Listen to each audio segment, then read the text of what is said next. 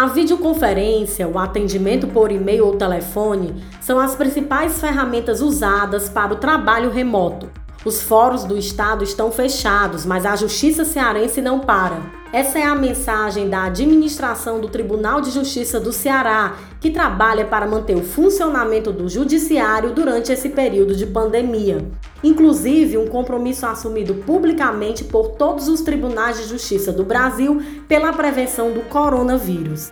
Seguindo a orientação do Conselho Nacional de Justiça, o Poder Judiciário do Ceará adotou teletrabalho para magistrados, servidores, estagiários e colaboradores no mesmo horário do expediente forense regular. Já faz mais de uma semana que esse regime foi adotado eu sou Manu Neri, sigo fazendo este programa de casa e neste episódio vamos conversar com o superintendente da área administrativa do Tribunal de Justiça do Estado, Luiz Eduardo de Menezes Lima, que explica as medidas do Judiciário Cearense para viabilizar o trabalho remoto. TJCE em podcast.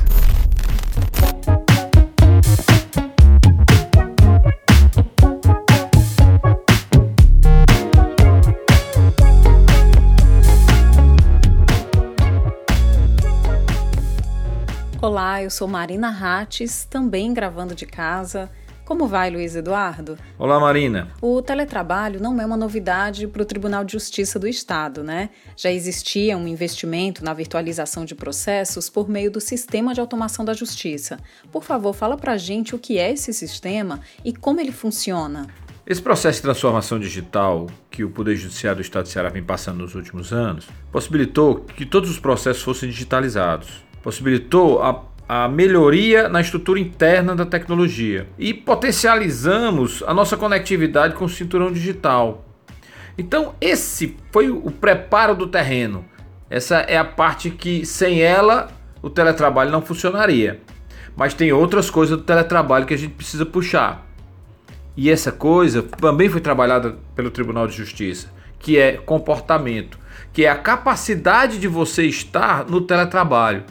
Não é só ter tecnologia, não é só ter seu espaço físico, é você também mudar o seu comportamento.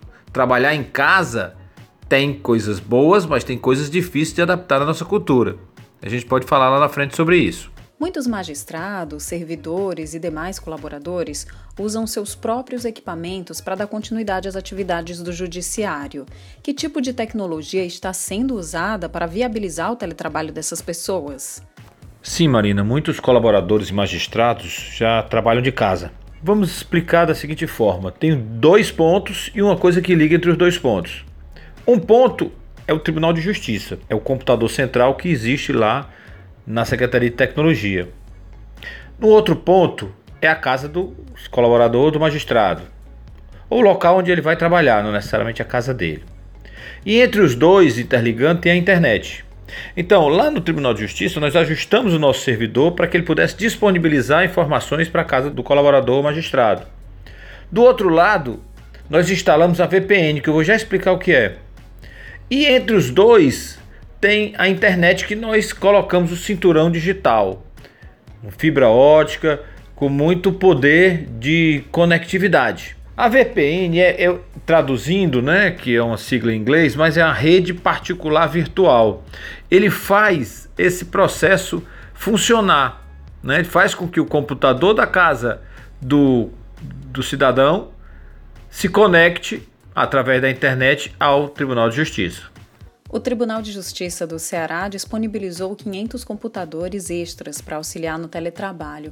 Como esses computadores foram distribuídos entre as comarcas do estado? Bom, nós começamos é, fazendo com que as pessoas que tinham computador, com pequenas adaptações, que é o caso da VPN, por exemplo, utilizassem e pudessem começando, ir começando a trabalhar. Naturalmente, algumas pessoas não têm computador né, e por isso a gente foi buscar uma alternativa interna.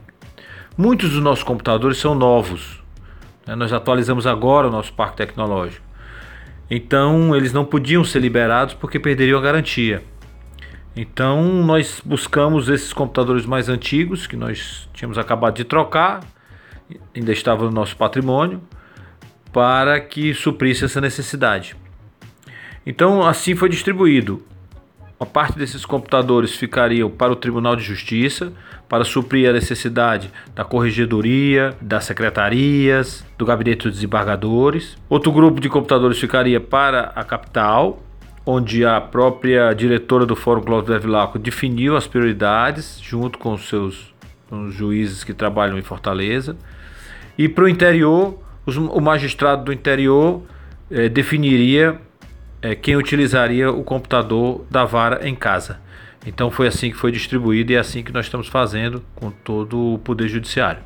E caso realmente não seja possível o atendimento virtual, o que acontece?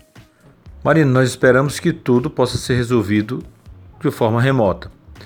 Mas de qualquer maneira, nós temos algumas estruturas que foram montadas para que isso seja solucionado quando acontecer. Nós temos um comitê que foi criado desse gerenciamento dessa crise durante esse período, que pode ser acionado dentro da instituição para resolver algum problema. Nós temos toda a estrutura de tecnologia, os profissionais que estão trabalhando de casa, mas estão apostos para solucionar algum problema tecnológico que existe. Nós temos a Superintendência Judiciária que também está acompanhando de perto todo esse processo. Então nós estamos com a estrutura toda montada, virtualmente, mas montada, para que aqui e acolá que precisar a gente entrar para para solucionar.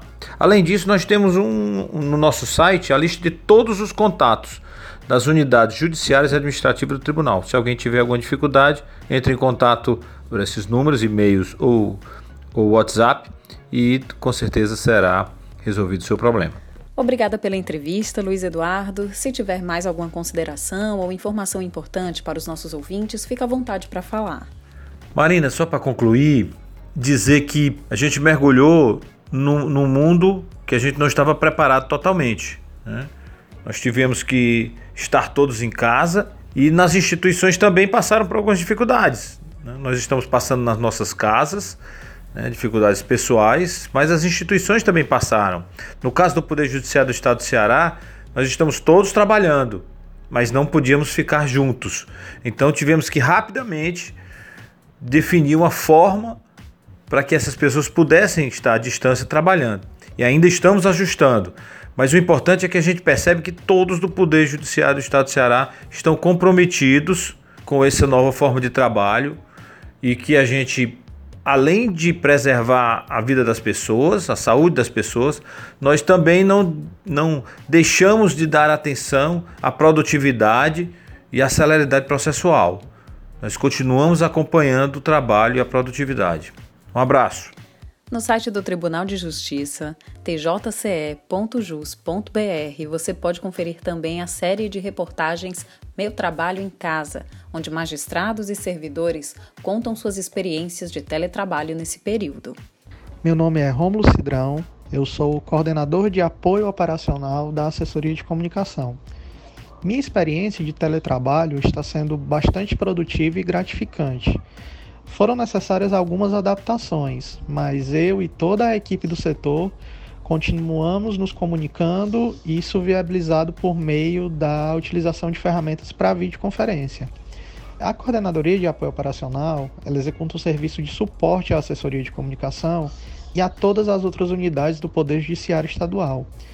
A equipe do setor continua atendendo todas as demandas que são encaminhadas para a coordenadoria, sejam as demandas de criação, os pedidos de crachás, a execução das atividades administrativas do setor, movimentação de processos digitais, dentre outras.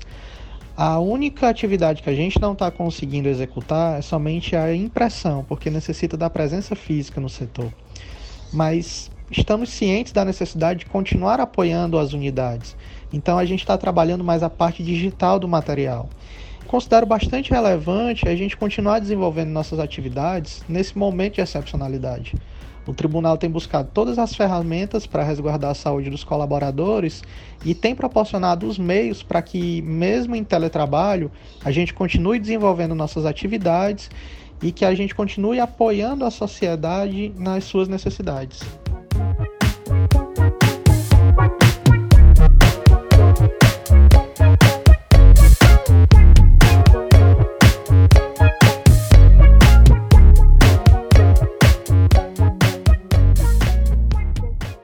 Os atendimentos e informações sobre processos estão sendo feitos pelo cagefortaleza.tjce.jus.br.